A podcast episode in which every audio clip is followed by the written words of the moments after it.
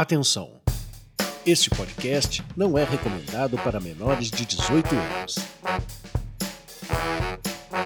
Está começando Café com Sexólogo, o podcast do Impassex para quem quer saber mais.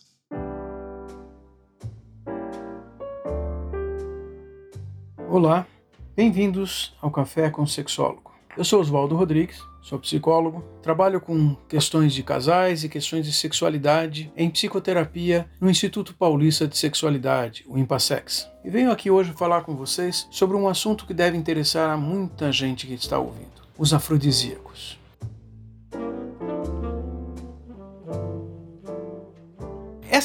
Questão exige que nós, de novo, tenhamos um foco e uma compreensão de qual é o conceito que precisa ser usado antes de pensarmos em afrodisíaco. Não só o conceito de afrodisíacos, mas o conceito de sexualidade. Vejam, se sexualidade for alguma coisa restrita à reprodução, esse conceito nos conduz a uma determinada direção. Se esse conceito de sexualidade disser respeito apenas do encontro de genitais, isso nos vai levar a outros caminhos. Se o conceito de sexualidade envolver relacionamentos interpessoais, expressões de emoções, habilidades sociais, habilidades de comunicação, uma série de emoções, sentimentos e obtenção de prazer, nós vamos ter outra direção para buscar. Mas podemos começar a pensar como é que são essas questões da sexualidade e dos afrodisíacos, ponderando algumas circunstâncias. Geralmente, quando falamos afrodisíacos, queremos dizer respeito a alguma substância química alguma substância produzida de alguma forma e ingerida com a finalidade de melhoria dessa capacidade dita sexual. Vamos começar com um exemplo milenar. Na Índia, a Índia já por si só é um continente com uma grande variedade de etnias, de grupos culturais diferentes, religiosidades intensas e formas muito especiais. Eles têm uma compreensão importante para o que se chame de sexualidade. É aquilo que conduz à reprodução o afrodisíaco tem uma finalidade muito importante, que é preparar o corpo para o desenvolvimento reprodutivo, para facilitar a reprodução, principalmente dos homens. Um dos argumentos muitas vezes usado é exatamente a questão de, por exemplo, o, o rei, né? a figura principal administrativa daquela região, daquele pedaço do continente, a ter um herdeiro e um herdeiro saudável que conduza e mantenha a estabilidade social, a estabilidade do mundo em que se vive. Então, o que seria um afrodisíaco? Aquilo que faz o genital masculino funcionar para que a reprodução ocorra.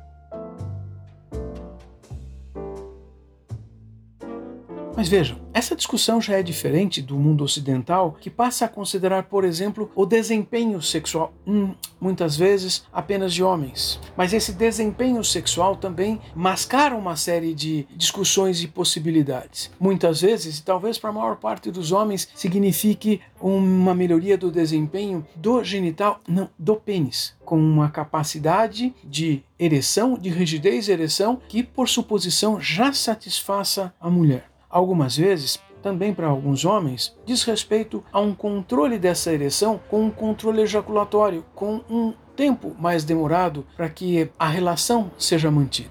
Isso é interessante, porque se nós deixarmos de lado vários aspectos relacionados à sexualidade que eu já mencionei, seja um relacionamento interpessoal, as emoções envolvidas, a troca emocional, a comunicação, as habilidades sociais, hum, nós podemos começar a dizer que afrodisíacos são substâncias que produzem ou provocam alguma coisa fisiológica, também em termos de sensações físicas genitais, que conduzam ou facilitem o desempenho sexual ou esse contato genitalizado.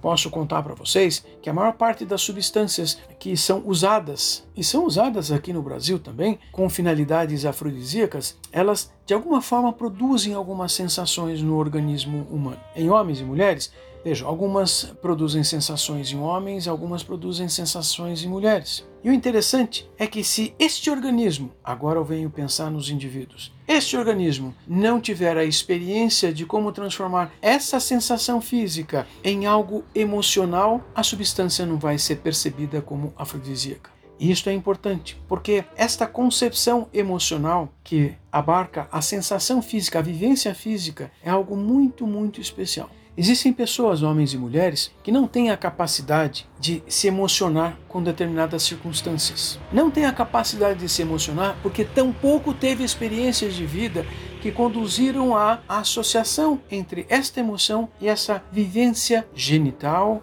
essa vivência fisiológica, essa vivência que nós outros então chamaríamos de sexual. Isso implica que também então esses estímulos físicos, esses estímulos que vêm através dos cinco sentidos, também não vão ser transformados em uma emoção e em algo sexual.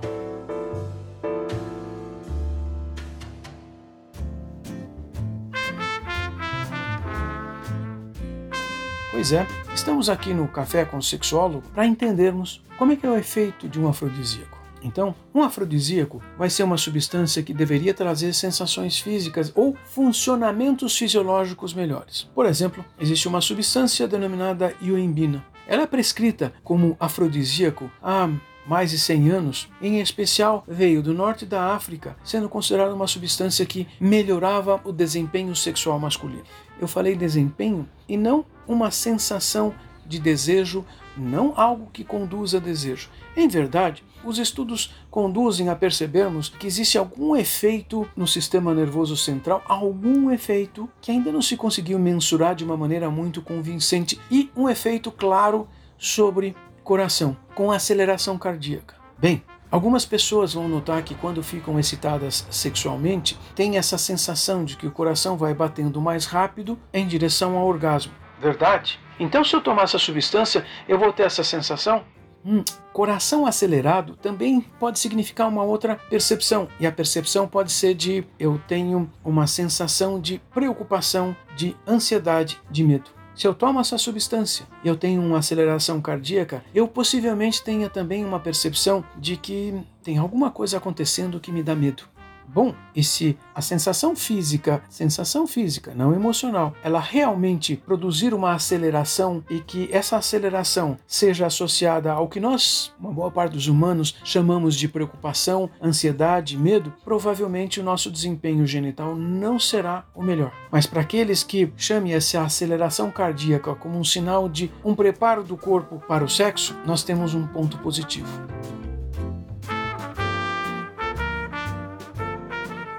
Então eu estou contando para vocês que a minha experiência pessoal e como eu a designo, como eu chamo, como eu registro, como eu associo às emoções, isso sim vai fazer com que eu chame essa substância de algo mais sexual. Em verdade, em outros momentos, em vários momentos, um simples cafezinho foi chamado afrodisíaco, porque afinal de contas, o café é considerado uma substância que traz uma aceleração. Sim, uma aceleração. Nós parece que nos sentimos mais dispostos Todo mundo toma café. Num país com alta produtividade de café, a maior parte das pessoas toma café todos os dias. E as pessoas não se sentem sexualmente excitadas? Não, porque nós já denominamos de uma outra forma e o mundo considera nesse século e no século passado que o café é uma substância que facilita nós estarmos disponíveis para trabalho, para termos atividades. Não falamos mais de sexo.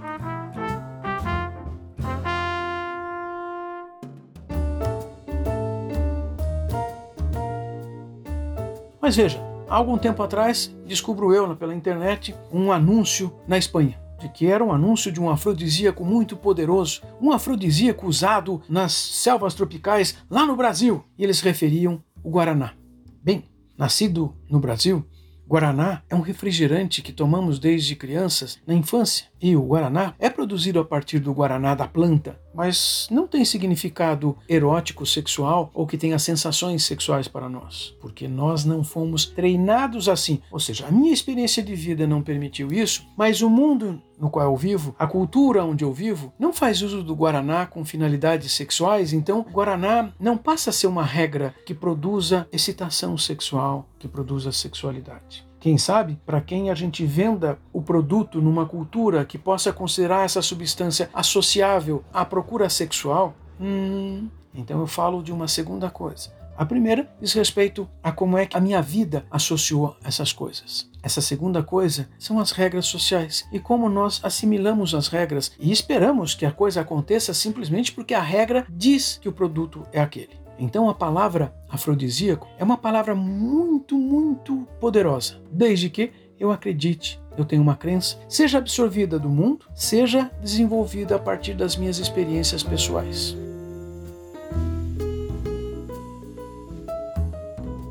Claro, eu também me referi que o meu corpo, ele também vai administrar essa discussão de uma forma a produzir uma sensação física que sim pode trazer aquilo que o corpo pode registrar como sendo um afrodisíaco, uma sensação genital. Mas existem substâncias assim?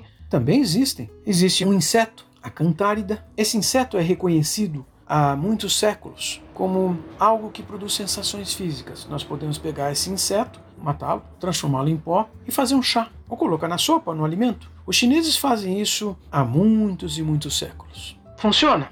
A sensação física genital na região genital é de um formigamento, parece que produz um afluxo de sangue para a região. Veja, afluxo de sangue para a região genital é um dos sinais físicos de excitação sexual. Puxa, então vamos atrás disso. No mundo ocidental, quando passamos a usar isso com uma frequência que nem sempre é aquela frequência que o mundo chinês de há dois mil anos propõe, a sensação acontece sim, mas também acontece uma sensação que pode conduzir a uma circunstância anômala. Talvez vamos produzir uma circunstância que faz com que a nossa próstata, a nossa região lá dentro do pênis, comece a trazer problemas para nós homens.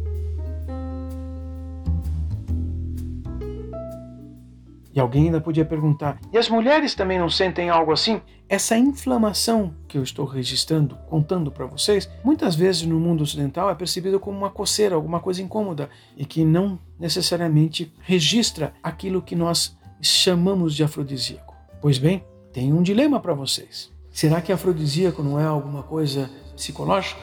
Temos sim uma experiência física, eu estou contando para vocês que existe mas depende da nossa experiência de vida depende do mundo à nossa volta dizer que essa experiência se confirma sendo afrodisíaco. Assim, eu já separei e retirei dessa discussão aquelas substâncias que de alguma forma facilitam a produção de espermatozoides. Porque esta não é a descrição que nós queremos fazer de afrodisíacos, não é aquilo que nos mobiliza para uma atividade sexual. Puxa, mas existem substâncias que promovem isso? Bem, tem gente que me conta coisas as mais variadas. Por exemplo, não, mas se eu tomo uma taça de vinho, uma taça, não uma garrafa.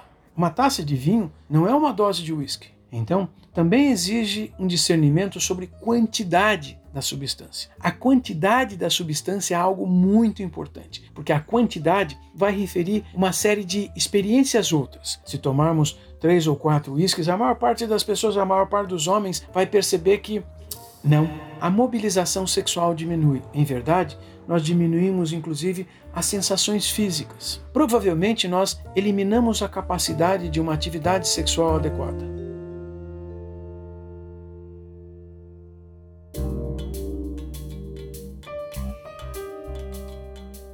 Conto para vocês então que nós estamos ao caminho de compreender e conhecer quais são as nossas vivências ditas afrodisíacas. Muitas delas, então, precisam de uma vivência que associe emoções. As nossas emoções são muito importantes para considerarmos o que seja sexual. Sem essa compreensão emocional, a nossa vivência sexual ela é reduzida de diversas formas.